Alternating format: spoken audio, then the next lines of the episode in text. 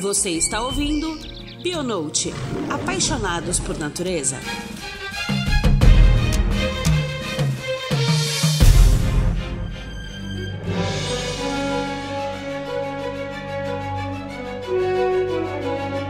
Olá, ouvintes do Bionote. Voltamos aqui com o episódio de fevereiro, um episódio que eu julgo importantíssimo para o conhecimento da sociedade. Hoje nós vamos abordar um pouco sobre evolução e explicar um pouco sobre o design inteligente, que é uma abordagem muito atual e importante em relação à tratativa do que é ciência no Brasil. Então, vai ser um tema que eu acho que a gente vai conseguir trabalhar bastante dentro do contexto e dentro da bagagem dos nossos dois entrevistados de hoje que são duas pessoas muito especiais. É, gostaria muito de agradecer a presença do cientista e doutor Henrique Paproc, que já vem conosco aí, já é o terceiro episódio, né, Paproc? Então seja muito bem-vindo. Todo aniversário de Darwin, ele tá aqui. É um prazer estar aqui de volta, muito obrigado.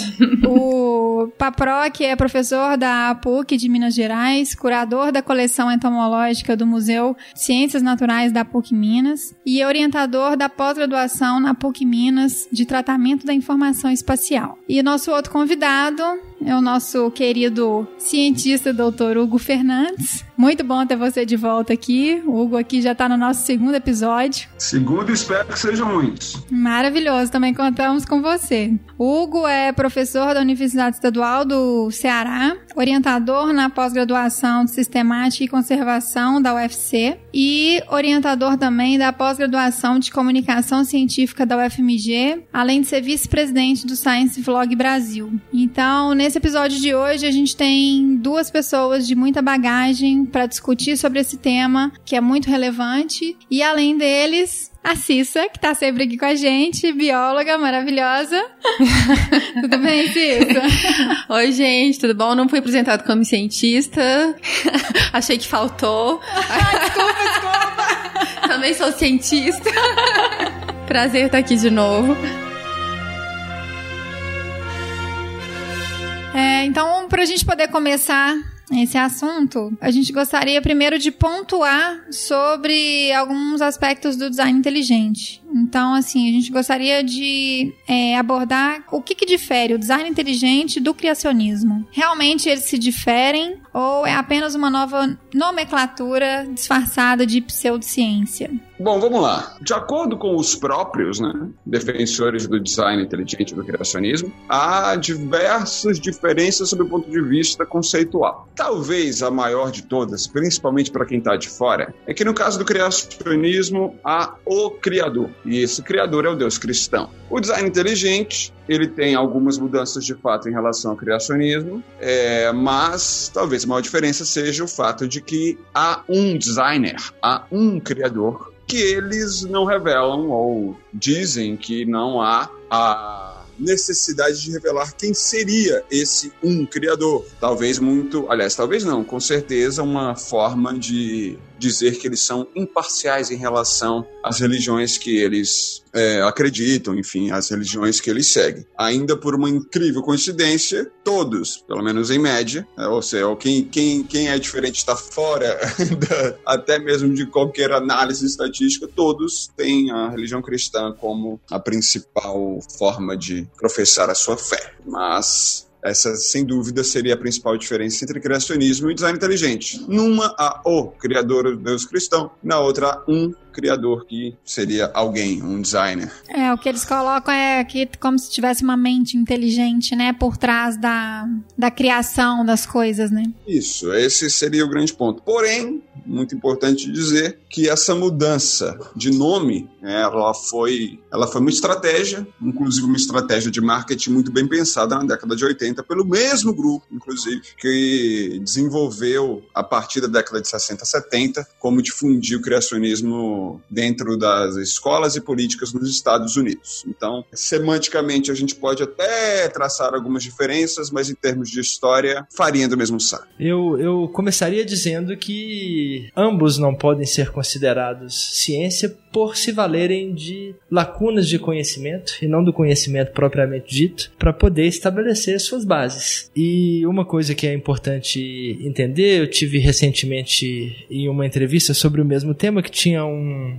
estudioso de teologia que disse que do ponto de vista antropológico da ciência da antropologia, quando se estuda diferentes explicações para a criação e explicações teológicas, o desenho inteligente e o criacionismo são incluídos entre essas explicações, pelo fato de que não podem ser enquadrados como ciência. Agora, essa estratégia deles, o mais inteligente do desenho inteligente é justamente essa estratégia, porque o ser humano tem uma ansiedade muito grande por explicações. Quaisquer que sejam as origens dessas explicações, eles, elas nos saciam. Então, toda vez que tem alguma coisa que é de difícil compreensão, eles usam disso para poder atrair mais, eu diria, ovelhas aí para sua religião do desenho inteligente. Porque a explicação de um projetista geralmente é mais fácil de entender do que todo um estudo baseado em métodos científicos que você leva anos e anos e anos para chegar numa resposta, né, estatisticamente válida ou enfim, cientificamente comprovável. Também é interessante pensar na falácia que tem por trás das lacunas aí de conhecimento como uma explicação. Eu gosto muito da figura de linguagem que o Neil deGrasse usa frequentemente sobre os objetos voadores não identificados. Eles são não identificados. A gente não sabe o que eles são. Então não existe nenhuma razão para pressupor que eles estão cheios de alien. E isso é o mesmo, o mesmo modelo do desenho inteligente. Se existe um passo, se existe uma etapa que tem pouca corroboração científica, então existe o projetista. Por isso existe o projetista. E isso não é método científico, isso está muito mais relacionado às teologias do que ao método científico. Eu até vi essa entrevista que você deu, você conversando com o teologista, esqueci o nome dele no momento, mas o que ele diz é que é, o criacionismo original não briga com a, evolu com a ciência da evolução, né? Que os dois convivem em, em harmonia. E uma coisa que eu acho muito diferente do design inteligente para o criacionismo, que é, é citado há mais tempo, tempo é que o design inteligente tem a intenção de desacreditar a ciência. O criacionismo não. Ele é, como você falou, uma forma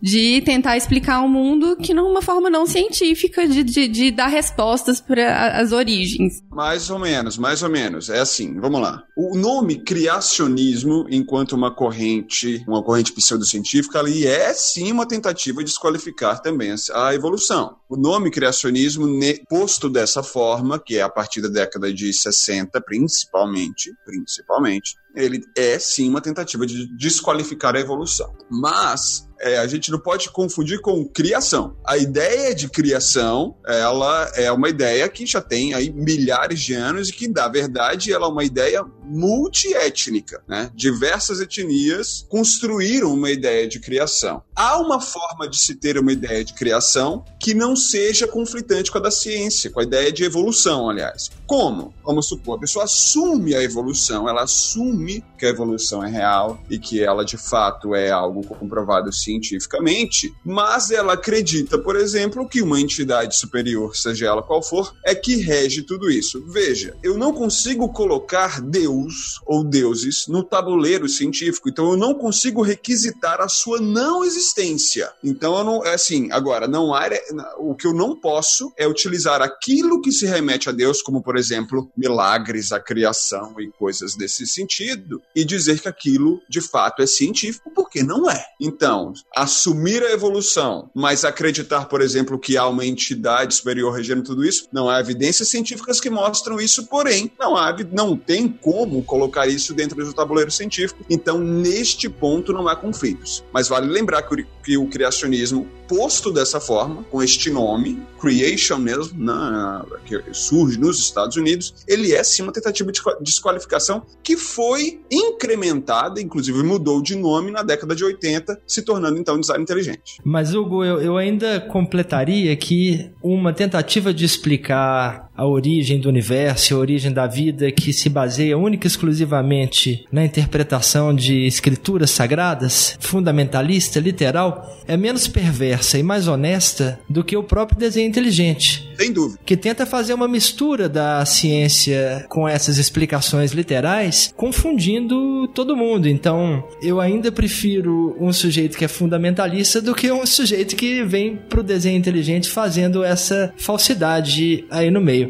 Um outro, eu não me lembro o nome de um geólogo americano muito importante aí da década de 90 que dizia que ele publicou muita coisa importante sobre a origem do nosso planeta e tudo isso aponta para os bilhões de anos de existência desse nosso planeta e essa ciência de primeira qualidade que ele sempre fez nunca deixou de fazê-lo acreditar de que a Terra é recente como as santas escrituras falam. Então ele conseguia ter no cérebro dele um quarto para a espiritualidade e um outro quarto para a ciência. Isso me parece um pouco menos pior do que o desenho inteligente, fazendo essa mistura. É, cabe citar também um, um, um, exemplo que eu adoro citar, que é o do, do Theodosius Dobzhansky. Dobzhansky, pai da evolução moderna, porque ele é, é aquele que melhor e primeiro né, junta as, os estudos de genética com os estudos de seleção natural e evolução. E é dele a frase: nada na biologia faz sentido a não ser sob a luz da evolução. Uma frase forte, ríspida, né, que muita gente acha que foi proferida por um ateu, cientista, né, proselitista, mas não, Dobzhansky era um cristão ortodoxo, praticante, e que morreu, inclusive, praticando sua crença. Eu acho que é importante a gente trazer qual que é a visão né, dessas duas vertentes aí que estão sempre contrastando em embate em relação ao estudo da evolução e à ciência da evolução mesmo, né? Eu acho que cabe a gente colocar aqui um pouco como eles, o design inteligente, ele considera a evolução como uma teoria. E considerando a teoria da evolução é como se isso diminuísse um pouco a força efetiva de todas as evidências que a gente tem evolutiva. Dentro dos estudos aí que a gente tem, sobretudo depois que veio os estudos de genética, de biologia molecular, que vieram muito mais para reforçar esse estudo e demonstrar ainda mais todas as evidências que já foram, que já, já haviam sido pontuadas anteriormente, né? E que talvez não estavam tão palpáveis assim, a ponto da ciência conseguir trazer com um pouco mais de, um pouco menos de abstração, talvez, essas confirmações. Então, vamos, vamos definir um pouco aqui o que, que seria teoria, porque quando a gente fala de design inteligente, eles colocam muito isso em pauta, né? De que a evolução é uma teoria. Então, vamos falar um pouco aqui sobre o que é definição de teoria. Eu acho que é importante, antes da gente dar continuidade nesse, nesse assunto e abordar esses aspectos específicos de cada lado, né? Vamos lá, Hugo. Sua explicação anteriormente aqui foi bem direta, mas a gente pode falar de teoria como um conjunto de hipóteses que vai nos dar uma linha de pensamento, vai nos dar um paradigma do que, que a gente busca nessas dezenas, centenas, infinitas hipóteses aí que vão corroborar esse paradigma. E como a gente já conversou um pouco também antes, a evolução tem tanta corroboração científica de disciplinas independentes numa mesma direção, que mesmo que alguma literatura surja que contradiga o que, que já foi posto, ele não contradiz o suficiente. É muito pouca evidência contra frente ao número de evidências que nós temos para a evolução do jeito que a gente pensa, né? E também é importante a gente entender que dentro de evolução existem várias linhas diferentes. Existe uma linha de origem da vida, existe uma linha da especiação, da sistemática, existe a linha da transformação, da adaptação propriamente dita. Então são diversas linhas de estudo dentro, linhas de pesquisa dentro de um mesmo paradigma aí evolucionista, que, sem sombra de dúvida, entre todas as teorias científicas, isso é confirmado por cientistas, por físicos, químicos e etc., é a mais corroborada que a gente tem em ciência. O que torna ela um fato científico, uma verdade científica, o que é meio controverso de dizer, porque no método científico a gente não admite a verdade. Nós estamos sempre abertos a testar mais uma vez e tentar mais uma vez provar que aquilo não está correto. O que, a ciência faz o tempo todo é tentar provar que aquilo não está correto. É a história da hipótese nula. A gente está ali tentando falar que ela não funciona. O, o, o que a gente faz no final é provar que uma alternativa àquela explicação não deu certo. Então, eu acho que evolução não precisa precisa mais de levar uma teoria na frente, porque não existe mais uma alternativa de explicação possível de ser corroborada pela ciência frente ao volume que já a gente já tem colocado aí em cima da mesa e publicado. É, a questão, a questão é muito semântica. Independente da definição que a gente vai usar de teoria, é, a gente pode usar, por exemplo, a teoria como um conjunto de estudos independentes que apontem para uma mesma conclusão. E colocando ou não a evolução dentro desta definição, o mais importante a se dizer é que design inteligente e criacionismo nunca foram teorias científicas, que elas nunca estiveram amparadas pelo método científico. Então, cabe eu, o meu reforço é que é muito mais proveitoso de que a gente reforce de que isso não, de que design inteligente e criacionismo não é uma teoria científica do que discutir se evolução é uma teoria ou não, porque o conceito científico de teoria ele é muito forte, né? E ele é forte o suficiente para expulsar definitivamente design inteligente e criacionismo dessa dessa máxima. É, então de forma alguma, né, quando alguém pontua que design inteligente é uma teoria, né, que vem para poder é, substituir substituir contrapor. É, contrapor a teoria da evolução, a gente não pode nem considerar que o design inteligente é uma teoria, né? Vamos colocar o científica depois do, do teoria aí, no caso, porque o, o teoria usado no coloquial, a gente tem, por exemplo, uma teoria astrológica que, dependendo do dia e a hora que você nasceu, você vai ter um certo caráter e temperamento. Outra polêmica, outra polêmica. Ele deixou bem, bem subliminar, nem, nem expôs muito. Então tá, teoria científica. Inclusive, deixa eu abrir um parêntese aqui, tá? Deixa eu abrir um parêntese. Quando eu é, falo mal de criacionista, eu recebo algumas pedradas. Mas quando eu falo mal de astrólogo, ô oh, querida, é uma chuva. Os astros vão até contra você, né?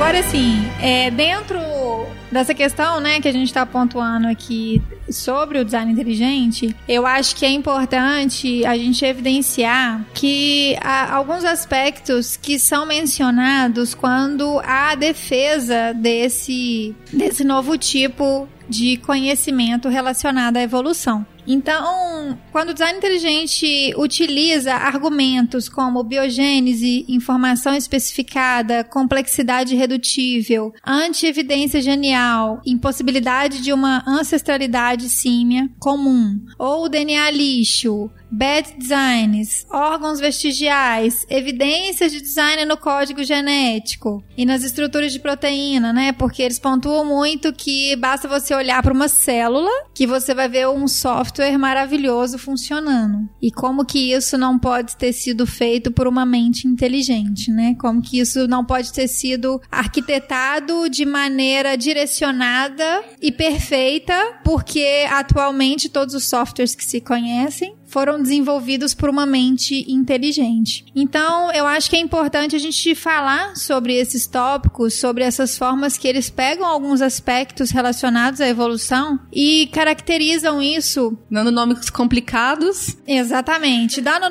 nomes técnicos, né, para justificar de que o design inteligente vem abordando também esses aspectos científicos. É, vamos falar um pouco sobre isso, porque isso não tem, né? A forma com que eles colocam essas palavras bonitas, esses conceitos que todo mundo já tem, a, já, já teve contato alguma vez, ou que se você procura, você co consegue encontrar esses conceitos dentro da base da evolução. Como que a gente pode falar para as pessoas que como que esses argumentos que eles acabam se tornando sedutores, o que o que tem a ver ou não para poder reforçar ou não essa história do design inteligente. Todos os, os tópicos que você falou, você pode embalar todos eles bonitinhos e jogar fora.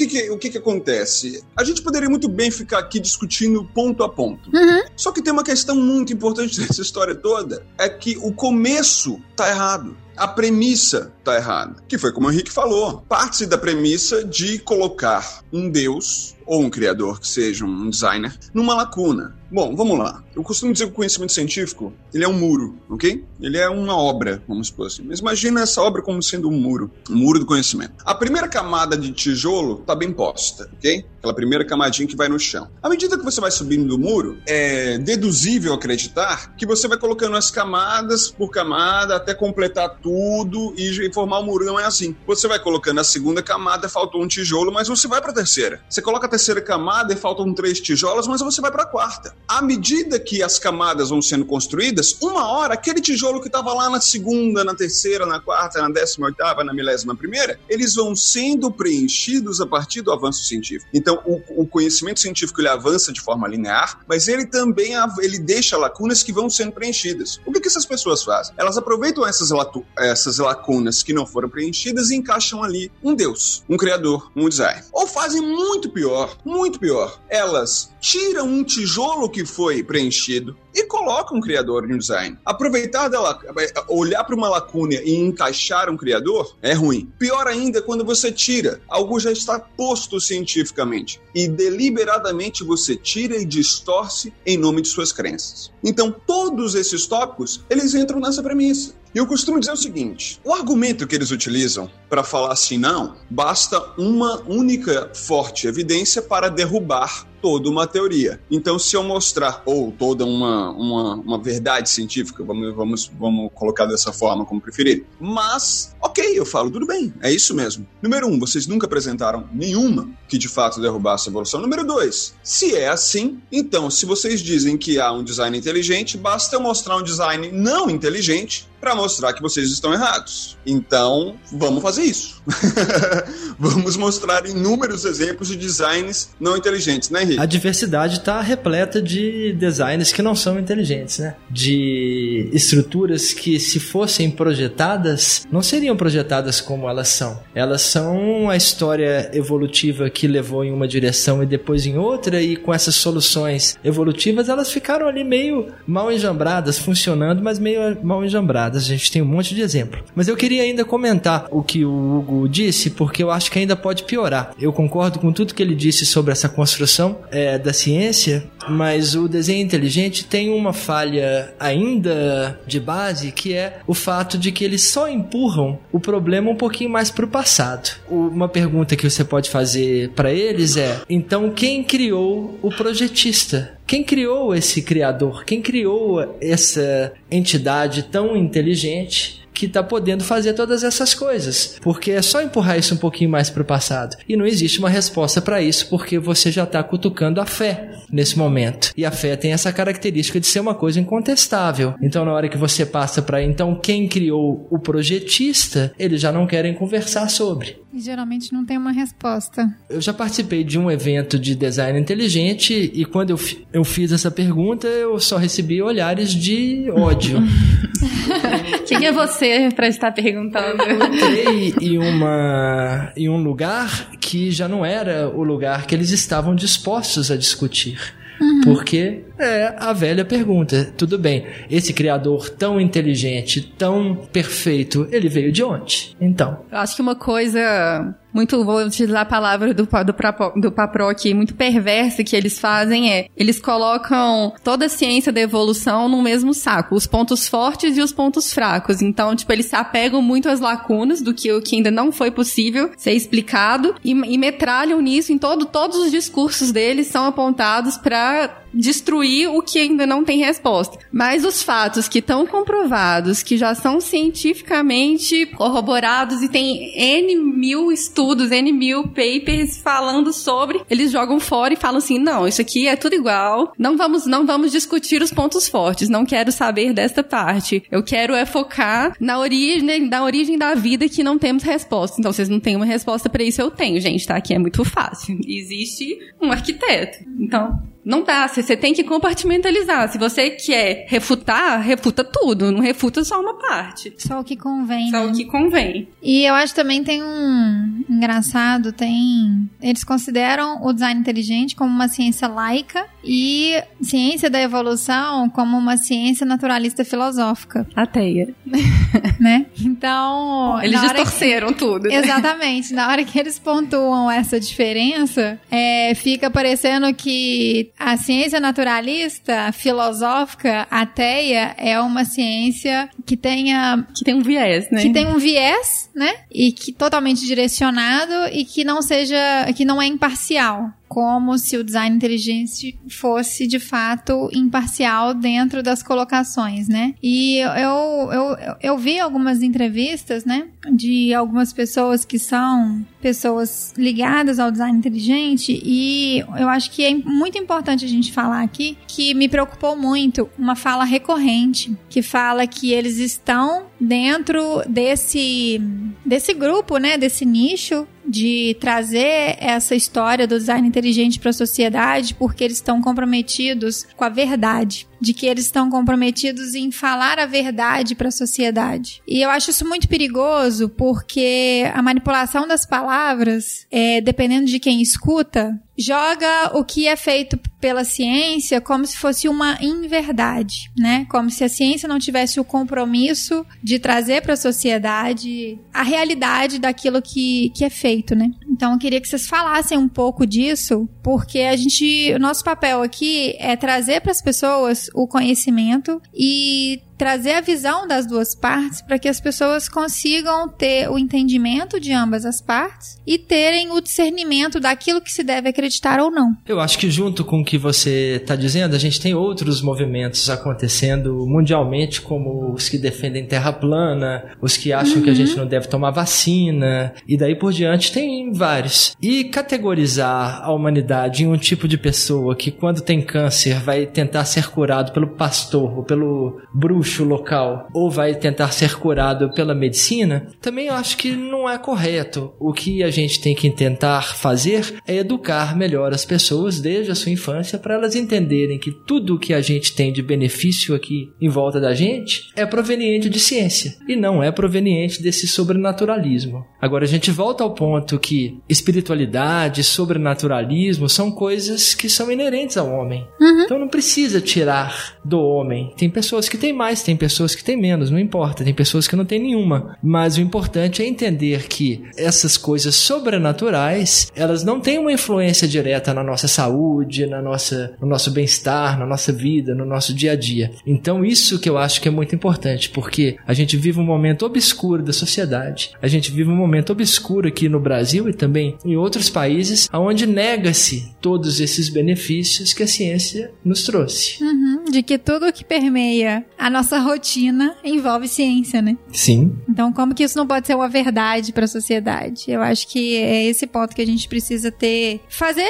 a relevância mesmo disso e pontuar o que, que é verdade, o que, que a ciência traz enquanto, pra, enquanto verdade mesmo para a sociedade. E acho que uma coisa importante que o Paproc mencionou também, que a gente abordou pouco, foi a gente volta um pouquinho ali atrás no início do, da ascendência do design inteligente, que é entrar nas escolas, né? O quão perigoso é a gente colocar no mesmo patamar ciência e design inteligente como teorias que podem ser discutidas numa aula de ciências, né? Porque a gente está falando de pessoas em formação. Como que você pode você pode até discutir religião, mas é outro tipo de abordagem que tem que ser feita, né? O quão perigoso é você. Eles quererem mudar a, a denominação do termo para poder entrar nas escolas e tratar essa teoria muito entre aspas não científica como uma abordagem na aula de biologia. Eu fico muito preocupada, gente. Eu também fico. Quem, quem, quem é mãe, eu fico morrendo de medo desse negócio ir pra frente.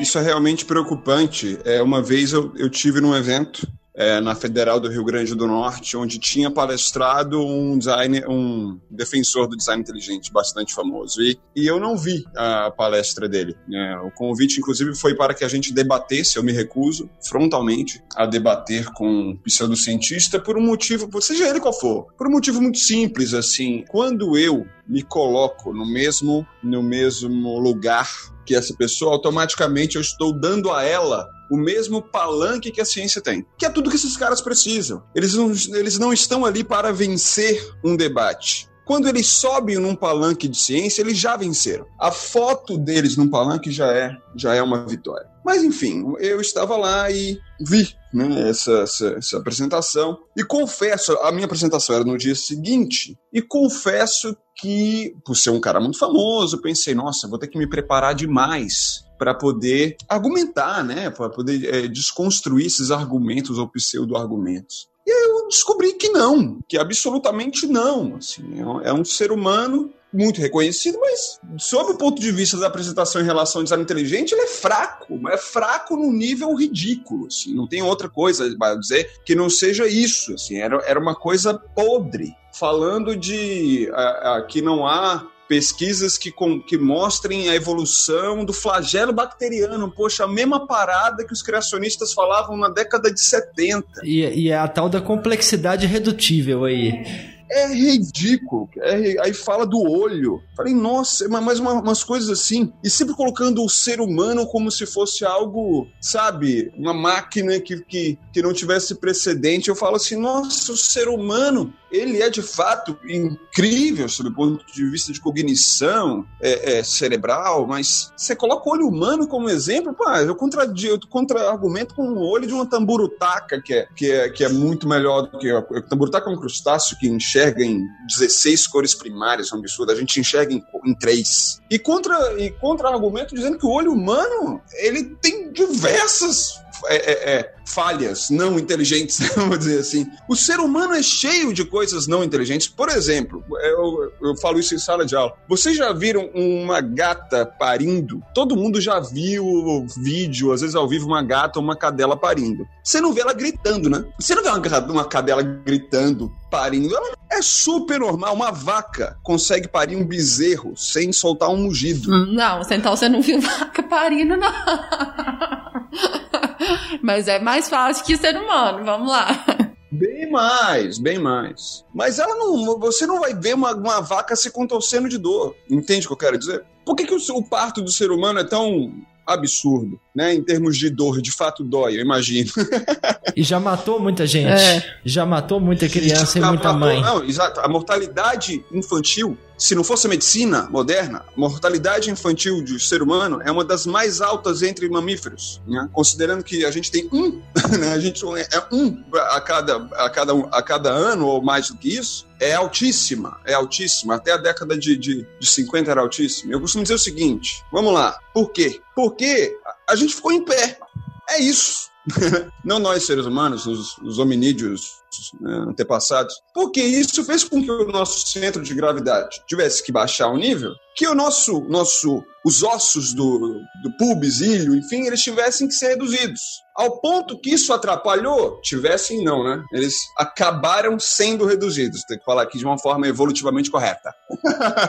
e isso fez com que o parto fosse dificultado. Então veja, por conta de uma pressão seletiva que foi super importante para gente alcançar coisas no alto, observar o risco de longe, ter as mãos livres para poder andar, correr e, manu e, e manipular instrumentos ao mesmo tempo, nós acabamos, nós, antepassados hominídeos, acabamos prejudicando a reprodução do nosso grupo. Então, isso é uma coisa extremamente não inteligente. Né? Então, é essa, essa a, a, evidência de que não há inteligência em nenhum design está em nós mesmos, não é isso? Então, é, é preciso que se mostre isso às pessoas e de uma forma que traga representatividade. A gente precisa mostrar que não é uma luta entre ciência e a sua crença, a, a sua, ao seu direito de crença. Não é isso. Você tem o direito de professar sua crença. Mas é uma luta entre cientistas e pseudocientistas. Se essa pseudociência está entremeada com a crença de alguém, não importa, né? O respeito à crença,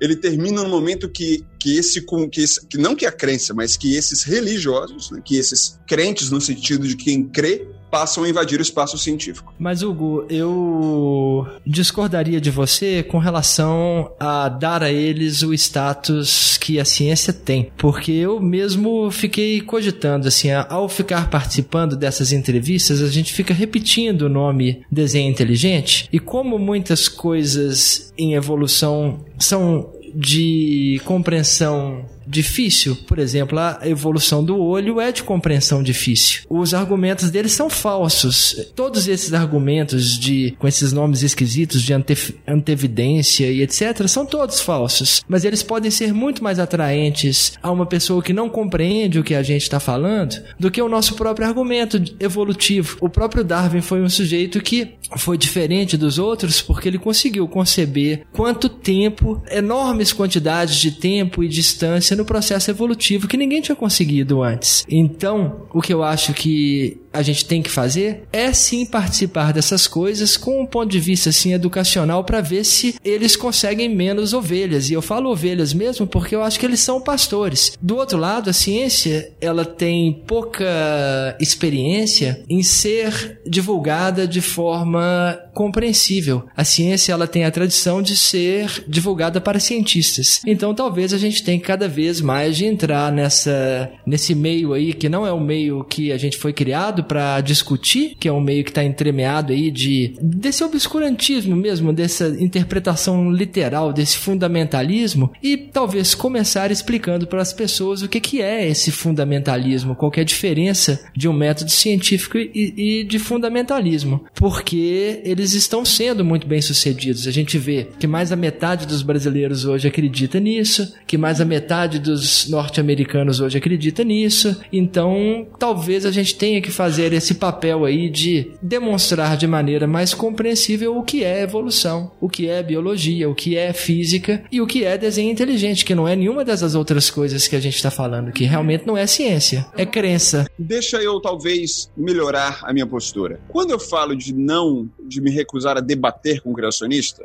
eu particularmente me recuso a estar, por exemplo, no mesmo espaço de mesa. Vamos supor, vai debater o criacionista X, é, e um debate ali será travado onde eu tenho que ali falar diretamente com ele e tal. Eu, particularmente, não acho que isso seja efetivo, porém, eu compreendo quem defende o contrário. Porém, é de extrema necessidade, isso eu concordo inteiramente, de que esses argumentos precisam ser desconstruídos. Tanto é que eu, que eu fui palestrar depois, porque eu entendo a necessidade disso. Eu já sou contra chamar. Eu tô falando isso dentro do espaço da universidade. Vamos supor, um programa de televisão chamou para ficar no tete a tete. Eu iria? Não. Mas entendo perfeitamente quem vai. Não sou essa pessoa que vou apontar o dedo e vou criticar, não. Mesmo porque eu vejo ali um fundo de necessidade nisso. Agora, você aceitaria chamar uma palestra dentro da, da, da universidade, dentro da universidade onde eu dou aula? Jamais. Não Absolutamente aceitaria. não, concordo plenamente. É. Se por acaso tivesse chamado, como aconteceu, não na, universidade, na minha universidade, mas em uma outra universidade, e me chamam para ir lá apresentar o, o, ponto de vista científico, o ponto de vista da evolução, eu vou depois dele. Então, a gente se alinha, eu acho que a gente tem um pensamento muito bem alinhado em relação a isso, o que talvez eu fique realmente com 20 pés atrás é ficar no tete a tete num espaço dentro da universidade. Isso eu não, eu não acho que seja de fato efetivo. Que é isso? Porque eu sinalizo que o palanque é o mesmo. Há alguns anos atrás houve uma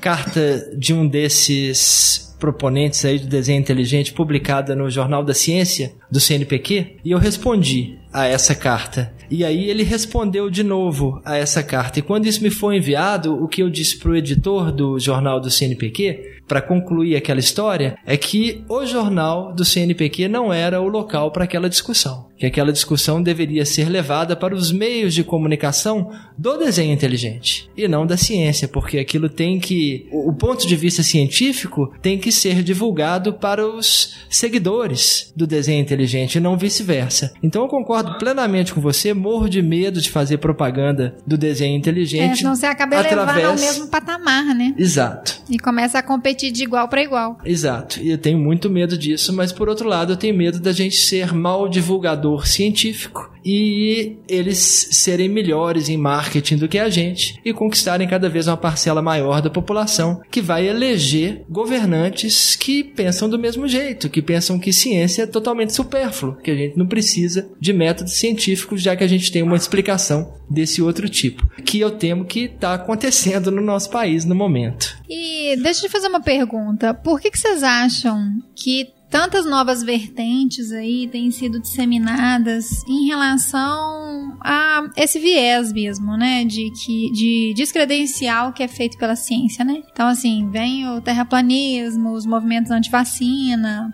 eu sei que as redes sociais e essa comunicação global que a gente tem atualmente, elas favorecem, né, a multiplicação de informações, onde a falta de conhecimento acaba é, fazendo com que a interpretação dessas informações elas sejam talvez trazidas com um olhar com uma falsa uma falsa prerrogativa teórica consistente. Porque eu gostaria assim de entender um pouco porque quando parece que quanto mais informação a gente tem mais ignorante a gente passa a ser e isso me dá uma frustração absurda, porque eu falo, meu Deus, hoje não existe você não saber alguma coisa porque. Ter informação disponível. Porque a informação está disponível e você precisa só pensar, entendeu?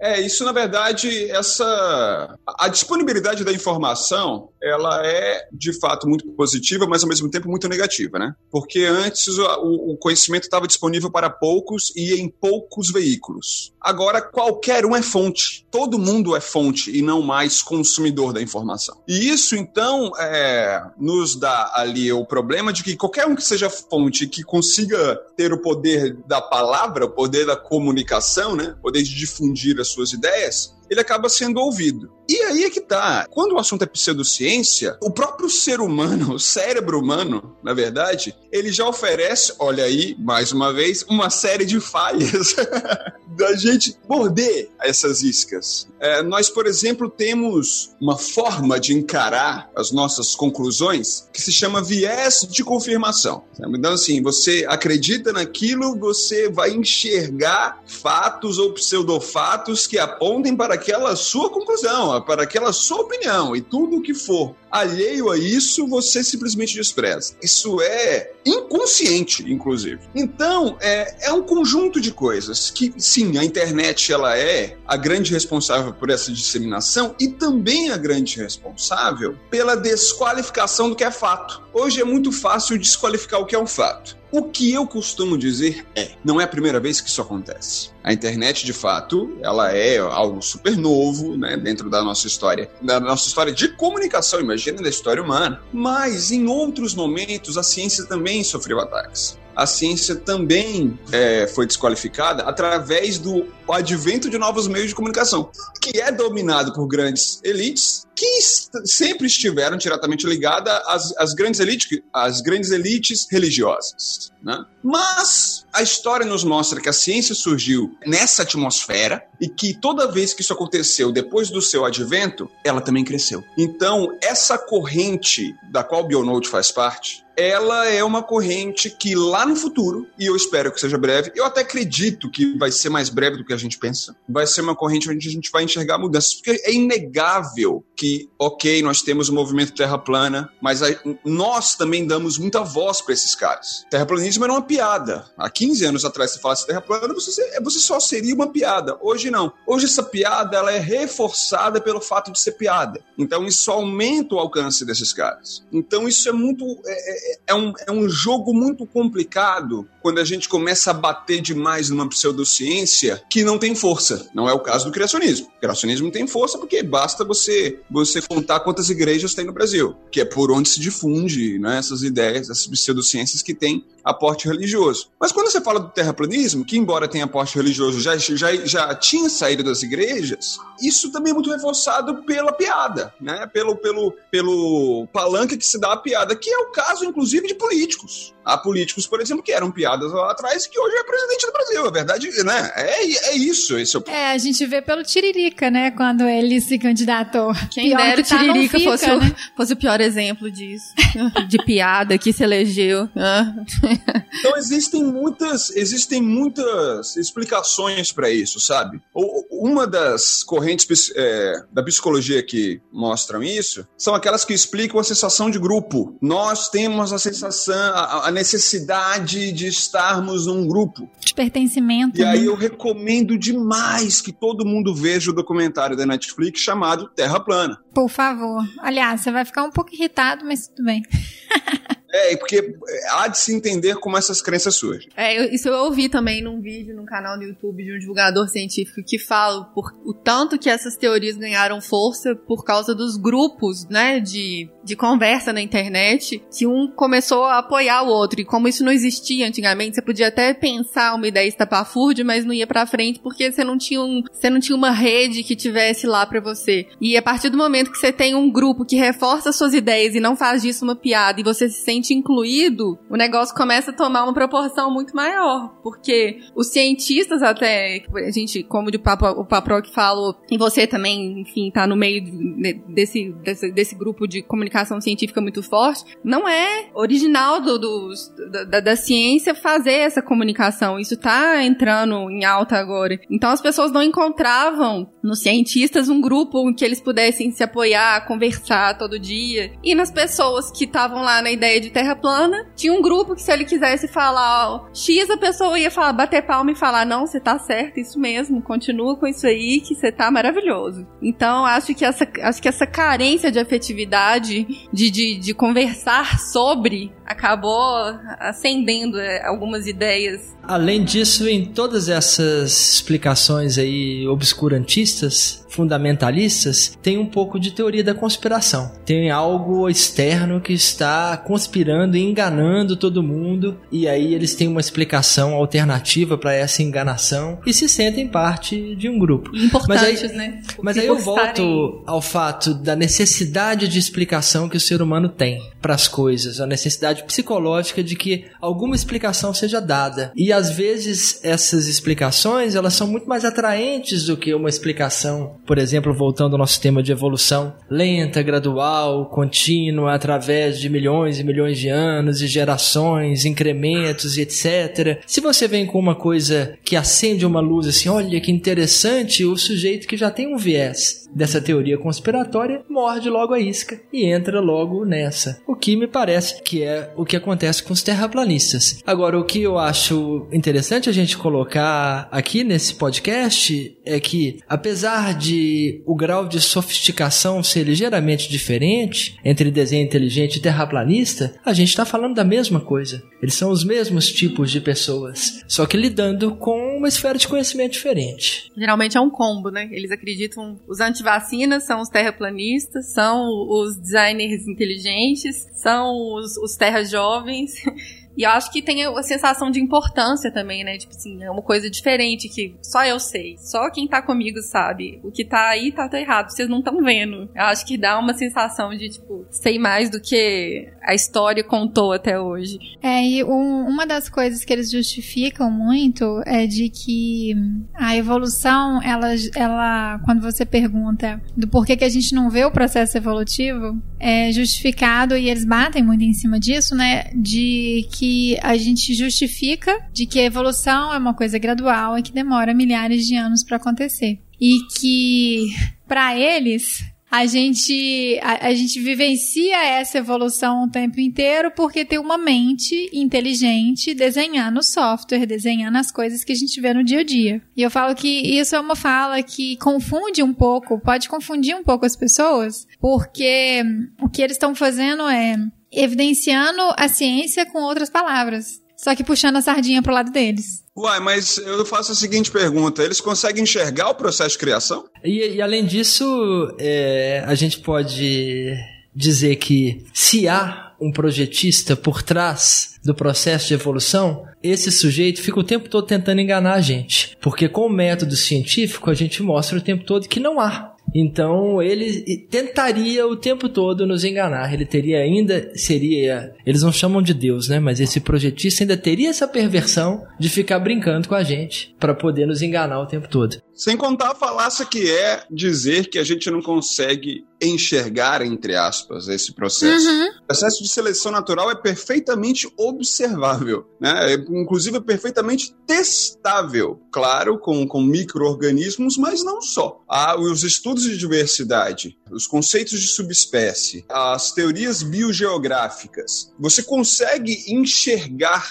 ali processos de especiação, espécies que a gente chama de crípticas. Mas em laboratório a gente consegue testar a seleção natural também, então é falacioso, é tudo falacioso. É isso, é você usar as lacunas que existem e, e, e inventar a lacuna pegar uma lacuna antiga e colocar o seu criador ou o seu deus dentro de um tijolo que já foi muito bem preenchido. Ou pior ainda, usar a ignorância coletiva de alguns assuntos para tentar enfiar uma crença no meio, né? Isso eles também fazem, porque algumas vezes eu acho que nem eles acreditam nos argumentos. Mas como vão conquistar várias pessoas com esses argumentos, eles continuam usando. Então eu faço aqui uma acusação de falsidade ideológica, porque na realidade com a ciência posta e lida por eles e muitas vezes irrefutável, eles ainda utilizam do mesmo argumento para trazer mais gente pro lado deles. E eu acho que pegando o, o gancho nessa questão também, é, é importante a gente salientar aqui que fé a gente não é contra a fé e a gente não é contra a religião, né? São só duas coisas que caminham paralelas e não tem interseção né? Uma coisa é uma coisa, outra coisa é outra coisa. Elas estão em caixinhas diferentes, né? Eu acho que isso é importante até porque não necessariamente todo cientista, todo pesquisador, ele é ateu. Cada um tem a sua particularidade daquilo que acredita, daquilo que tem fé, e não necessariamente precisa diretamente excluir aquilo que é desenvolvido pela ciência e que a gente tem todas as prerrogativas em relação a isso. Juliana, eu vi um artigo que saiu uh, em 2017 que mostra que mais de 80% dos cientistas possuem crenças, crenças religiosas. Né? Mais de 50% são praticantes. Em alguns países como Índia, por incrível que pareça, a porcentagem de cientistas crentes é igual ou pouquinho maior até do que a proporção da sociedade inteira. Então, fato é que a porcentagem de ateus entre cientistas é maior, se a gente for considerar o mundo inteiro, né, tem 3%. Entre cientistas é algo em torno de 18, 20%, mas essa história de que o cientista é, em média ou em tese, ateu, ela é falaciosa também. Com certeza. E se a gente olha para outras religiões, algumas têm uma relação com a ciência muito melhor. O uhum. próprio islamismo ele tem uma relação com a ciência melhor. Eles não tentam refutar. O que eles dizem de uma maneira geral, em museus, em explicações de evolução, é que aquilo já estava no Corão. Então, beleza, você mostrou o processo de seleção natural, você mostrou o processo de especiação, falou ótimo, funciona aqui, mas já estava escrito no Corão. Então não é um embate, é simplesmente uma forma de dizer, olha, a minha espiritualidade é essa e a ciência também está aqui fazendo e tudo está convergindo para o mesmo lugar. O próprio cristianismo também. Se a gente for, a gente for olhar os setores, existem setores progressistas, não só progressistas, mas, mas setores no cristianismo que não só respeitam a ideia de ciência, como fomentam. Historicamente, a ciência, inclusive, foi bem fomentada. A gente pode citar aí diversos. Eu citei Dobzhansky, mas tem Mendel, tem Pô, o Papa, Papa Francisco, né? Que, Kepler, que... Newton, Mendel, Copérnico, todo mundo tinha, todo mundo era religioso. É. O Ratzinger o Papa, o Bento XVI, ele escreveu em um documento lá no Vaticano que desenho inteligente não é ciência e não deve ser tratado como tal. E no mesmo ano que houve um congresso de evolução em 2009 no Vaticano, sediado no Vaticano, para se entender o estado da arte, da ciência, da evolução. Então, o catolicismo, o catolicismo não entra nesse embate. Ele diz que realmente não são, não é uma explicação científica. É a alta cúpula, de fato. Você ia dizer do, do Francisco.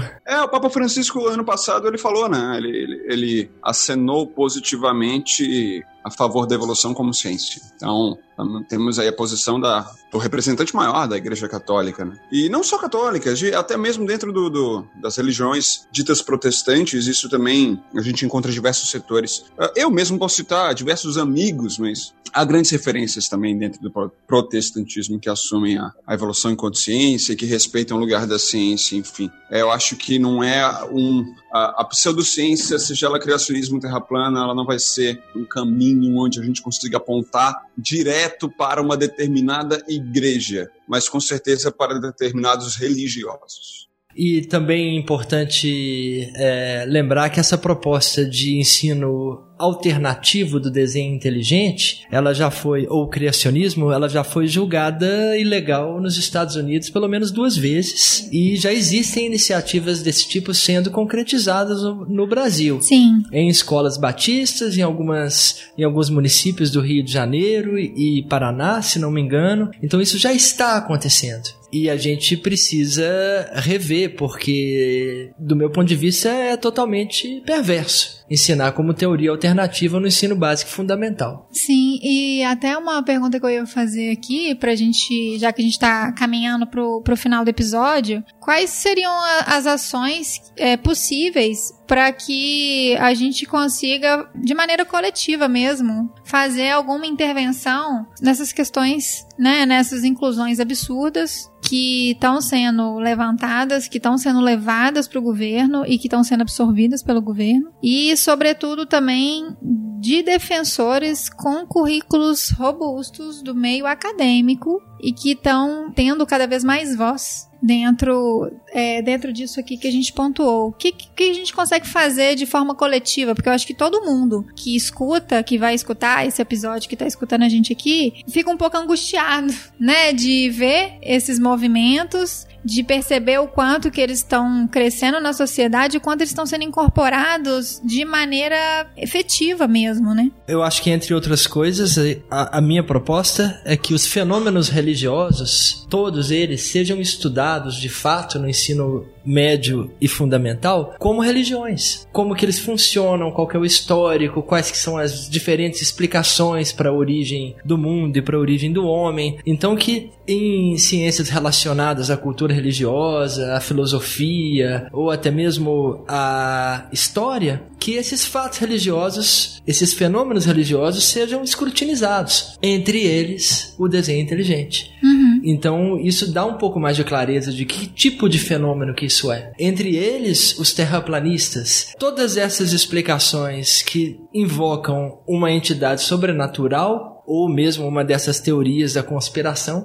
elas devem entrar no mesmo pote, aí juntas para serem estudadas. É claro que a religião também tem um ponto de vista que é institucional, não é disso que eu estou falando. Eu estou falando desse ponto de vista filosófico de tentar explicar com coisas sobrenaturais a natureza. Isso não deve acontecer. A gente tem a ciência para explicar a natureza. Concordo. Quando o primeiro contato da pessoa com esses, com esses tópicos não é vindo de uma fonte que quer propor como verdade, mas que quer só explicar o que é, o quão sobrenatural elas são, um segundo contato já é muito diferente, caso exista alguma chance de convencimento futuro. É, e eu acho assim, Hugo, é, enquanto influenciador também, né, o que, que você acha que a gente pode fazer para a gente poder conseguir trazer esse outro olhar para que o ensino básico não seja tão devastado nas escolas. Olha, eu costumo falar para os meus colegas da divulgação científica que nós estamos numa guerra de narrativas. Se nós estamos numa guerra, é preciso ter estratégia. E estratégia inclui diversas formas de abordagem. Numa guerra, eu tenho a linha de frente, eu tenho a retaguarda, eu tenho a estratégia de fato, enfim. Existem aquelas pessoas que eu considero como os fuzileiros navais. É a galera que sai atirando mesmo. É o pessoal que chega e metralha pseudociência, que entra na briga, que entra no embate. Eu preciso dessa galera também. Toda,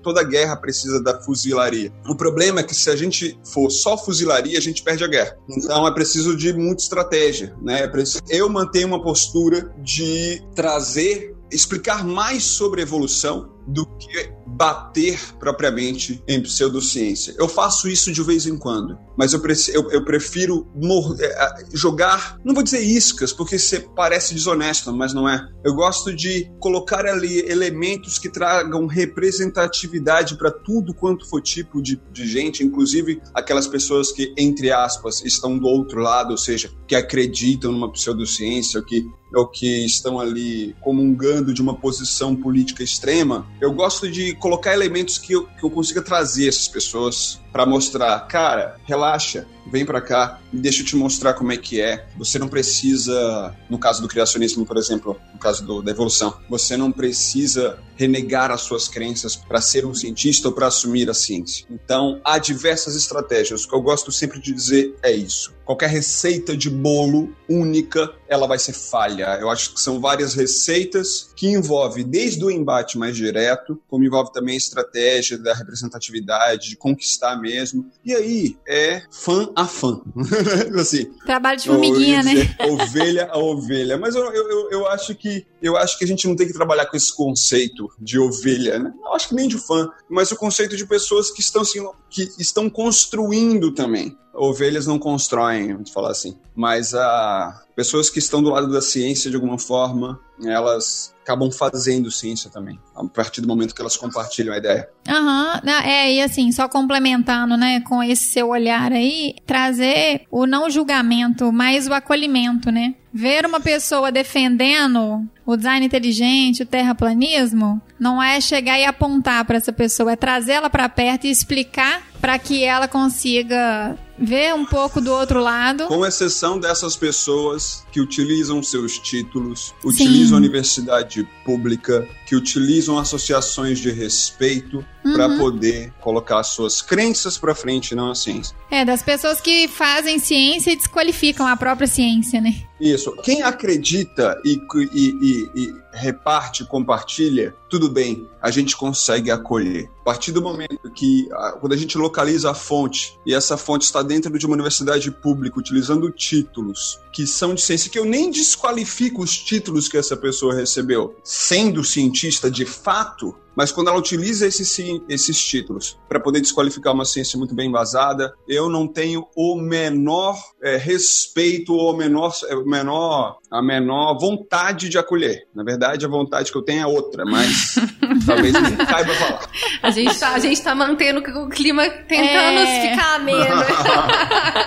Isso que o Hugo está dizendo está muito comum na mudança climática. Uhum. Porque sempre aparece um sujeito que quer ser entrevistado e a imprensa é perversa, porque a imprensa quer é, popularidade. Pôr fogo na lenha, né? Ela quer que tenha mais espectadores. Uhum. Então o sujeito que fala que não existe, ele é chamado para ser entrevistado pelo Jô Soares e por etc. Agora, um exercício que eu tenho feito com os meus alunos quando essas coisas aparecem é: vamos ao currículo Lattes desse sujeito. Vamos ver o que, que ele publica sobre clima. E na maior parte das vezes, ou quase na totalidade das vezes, eles não publicam nada. O sujeito é doutor, tá lá na USP, tá onde for, mas com relação ao clima, ele não publica nada. A não ser na revistinha do seu Zé Raimundo. Exatamente. Do, do negacionismo climático. Aí ele publica. Né? Exatamente. E aí, na hora que você vai para um IPCC, para um painel intergovernamental de mudança climática, são milhares de cientistas, dezenas de milhares de publicações através do mundo inteiro, aonde uma porcentagem muito pequena delas vai contra a mudança climática, e isso é muito bem-vindo em ciência. Ciência é isso. Talvez as temperaturas medidas em uma geleira ou na superfície do oceano por um ou dois ou alguma parte desses artigos não está corroborando. Isso é,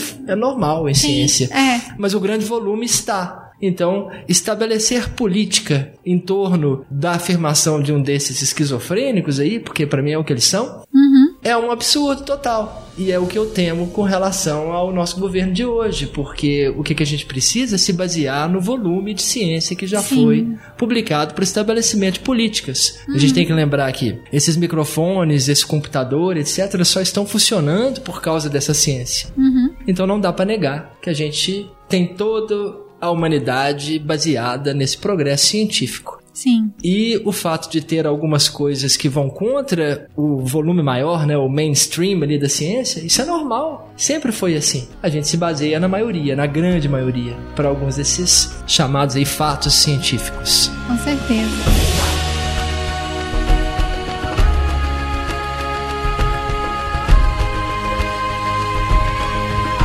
Gente, nossa, a gente já tá aqui estourando o limite do tempo. Nossa, eu não sei nem como agradecer. Eu quero vocês dois para sempre aqui. Adoro. Espero que vocês ouvintes tenham adorado esse episódio, repliquem esse episódio, porque ele é extremamente importante para a sociedade como um todo, elucidar essas questões e tudo que a gente tratou aqui, né, em relação a essa comparação de informações que são divulgadas Queria lembrar vocês que esse podcast é patrocinado pela Log Nature. Então, o Bionote é um podcast patrocinado pela Log Nature. E eu queria também é, que o Hugo falasse é, o Instagram dele, né? Para que as pessoas possam seguir, porque ali tem muito conteúdo legal, abordagem muito fácil de ciência que o Hugo traz no, no Instagram, nas publicações dele. Essa semana ele falou sobre evolução. É, exatamente. Falei sobre evolução acho que as duas últimas postagens são sobre evolução. Minto, tem uma postagem sobre um podcast muito bacana que eu gravei chamado Bionote. mas depois disso tem, antes e depois dessa foto, tem uma, são postagens sobre evolução. Instagram é arroba Hugo Fernandes Bio, de Biologia. Então, maravilhoso. O Paproc quer deixar algum recado? Não, agradeço mais uma vez a participação e espero que esse tipo de iniciativa chegue cada vez a mais pessoas. Então, promovam aí, se escutou e gostou, passa para frente que é importante. Eu também quero agradecer, pessoal. Obrigado demais pelo convite, sucesso. O Bionote é incrível. E vamos lá, vamos colocar essa ideia para frente e, e trazer mais pessoas para o nosso lado. Eu queria agradecer também muito o Hugo Paproc e falar que a gente vai continuar abordando alguns temas polêmicos nos próximos podcasts, os antivacinas, o quem, quem é aquecimento global, então é. Vamos continuar aí que vai ser muito bacana. É, só para deixar vocês curiosos aí, a nossa abordagem para 2020 é realmente desmistificar, né, algumas informações que estão sendo vinculadas aí, que tá de acesso a todos. Então, nós já começamos em janeiro no episódio, né, que foi maravilhoso com o Hugo, referente à divulgação científica, da importância da divulgação científica. Esse mês de fevereiro que a gente sempre aborda a questão da evolução, porque a gente, né, Darwin é nosso xodó para sempre. então, a gente vai sempre falar dele aqui em fevereiro, né, que é o, é o mês do aniversário dele. E para os próximos episódios dos próximos meses, a gente vai trazer um pouco é, desses temas e a gente vai contrapor essas informações trazendo mais verdade para as pessoas que nos escutam e que para que isso seja replicado cada vez mais. Então, espero que vocês tenham gostado do episódio. Mês que vem tem mais. Um beijo para todo mundo.